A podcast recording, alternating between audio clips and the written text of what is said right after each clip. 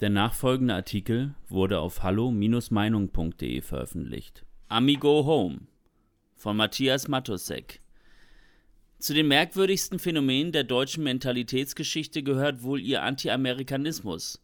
Hier einige persönliche Erklärungsversuche von Matthias Matosek, der in der Clinton-Ära das New Yorker Spiegelbüro leitete. Teil 4 Deutsch-amerikanische Freundschaft Amigo Home? Nein, wir Deutschen haben Glück gehabt und in den Amerikanern die großmütigsten Freunde gefunden, die man sich nur vorstellen kann.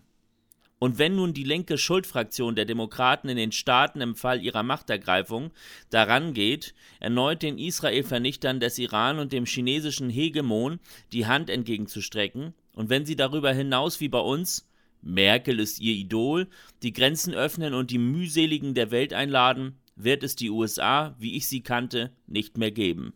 Da ich in meinen Träumen mein ganzes Leben in den USA verbracht habe, über die Musik, die Kinofilme, die Literatur. Also nicht erst seit 1992, als ich für ein paar Jahre nach New York gezogen war. Habe ich den deutschen Anti-Amerikanismus immer als persönliche Beleidigung empfunden. Ich liebte das Land und alles, was von dort kam. Grundsätzlicher, ich erlebte Amerika-Kritik als Beleidigung des gesunden Menschenverstandes, als Demokratiefehler und meinen Sohn erst recht, denn der ist in New York zur Welt gekommen, also waschechter Ami. Wir begreifen den hochmütigen Blick, der auf die amerikanischen Hinterwäldler geworfen wird, die ja merkwürdigerweise die Nobelpreise in Physik, Chemie, Medizin in Serie abräumen. Nur als Ausdruck einer verschmockten Kulturauffassung, die allenfalls die Franzosen mit uns teilen, die zwar die amerikanischen Gangsterfilme kultisch verehren, deren Begeisterung in Descouloirs paffend über eine snobistische und ironische Allüre Godards außer Atem in Klammern nie hinausreichte. Eine jüngste Umfrage unter den Deutschen hat mich nicht nur bestürzt, sondern pulverisiert.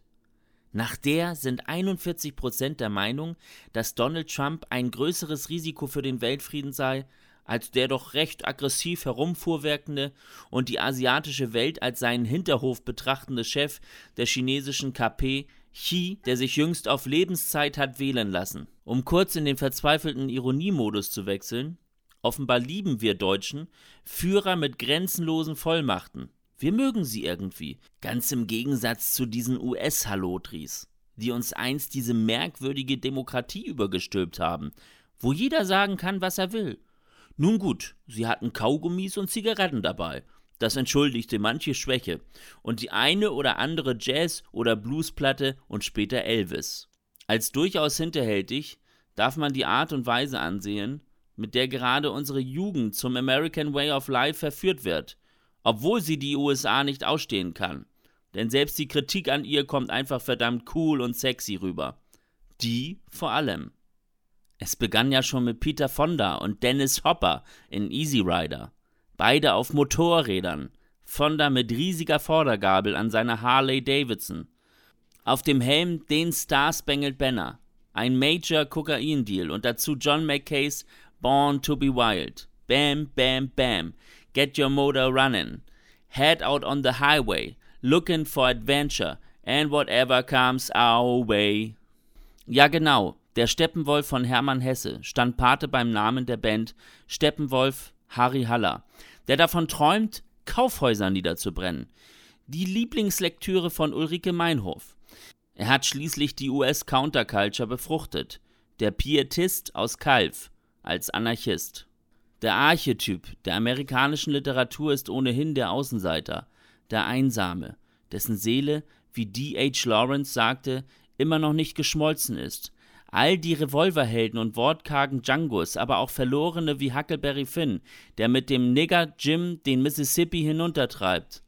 Oder wie Henry Thoreau, der am Walden Pond die totale Freiheit in der Wildnis feierte, jenseits der Zivilisation, ein Idol der Unabomber und Militias, ein Steuerverweigerer aus Prinzip, mehrmals im Gefängnis deswegen, der Staat soll sich raushalten. Allerdings war seine berühmte Hütte im Wald, davon konnte ich mich überzeugen, nur einen zweistündigen Fußmarsch entfernt von Ralph Waldo Emersons Haus mit seiner Teegesellschaft.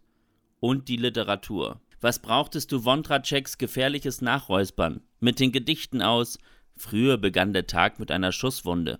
Wenn du Ginsbergs Howl haben konntest oder Naked Lunch von William Burroughs. Oder warum Bernward Vespers Reise, wenn der gewaltige Amerika-Trip On the Road von Jack Kerouac zu haben war. Und all diese Beat-Poeten, die Verstoßenen, sie liebten jeden Inch ihres verdammten und tragisch verstrickten Landes. Und sie liebten die Deutschen. Emerson las alles von Goethe, dessen er habhaft werden konnte und das im Original.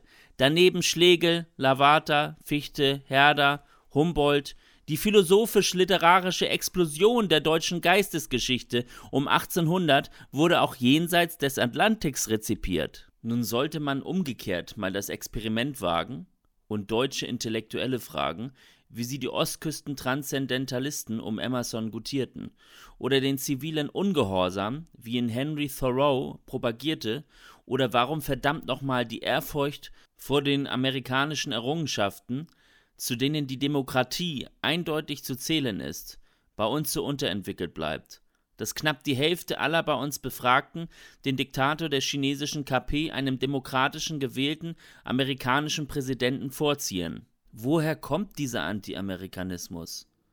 Wie sagte der enttäuschte Luftbrückenveteran, dem die linksgrünen Behörden in Berlin Landeerlaubnis verweigert hatten? Nie wieder? Aber er ist natürlich nicht der Einzige, der sich schwört, nie wieder einen Fuß nach Berlin zu setzen. Warum sollte man sich auch diesem Sumpfiebergebiet mit seinen wilden Stämmen freiwillig aussetzen? Diesem runtergeranzten, endlos zerfasernden Gebilde, über das ein SPD-Bürgermeister Schumacher einst in höchster Not pathetisch ausrief: Völker der Welt, schaut auf diese Stadt! Und damit natürlich auch die Amerikaner meinte. Aber wer will da heutzutage schon hin? Denkbar wäre vielleicht ein amerikanischer Evangelist und todesmutiger Entwicklungshelfer, der die kampfbereiten Klimakrieger und Extinction-Rebellen, also diese nur mit Lappen bekleideten Eingeborenen, mit Jesus Christus bekannt machen möchte, bevor sie ihn mit dem sattsam bekannten Geheul Amigo Home vor irgendeiner Burger King-Filiale kaputt treten. Weitere Beiträge finden Sie auf hallo-meinung.de. Wir freuen uns auf Ihren Besuch.